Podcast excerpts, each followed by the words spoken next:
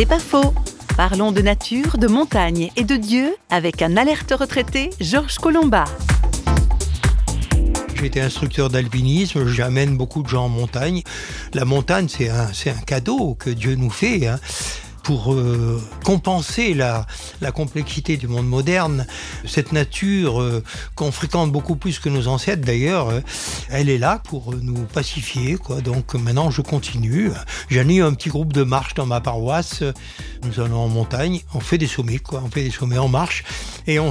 Nous nous arrêtons pour prier devant les beautés de la création. C'est une louange qui est qui est souvent euh, exprimé par la nature elle-même. Je me rappelle d'un psaume où il dit pas de, pas de discours dans ce paysage, quoi. C'est-à-dire que la nature elle-même euh, crie de joie vers son créateur. C'est pas faux, vous a été proposé par Radio Réveil.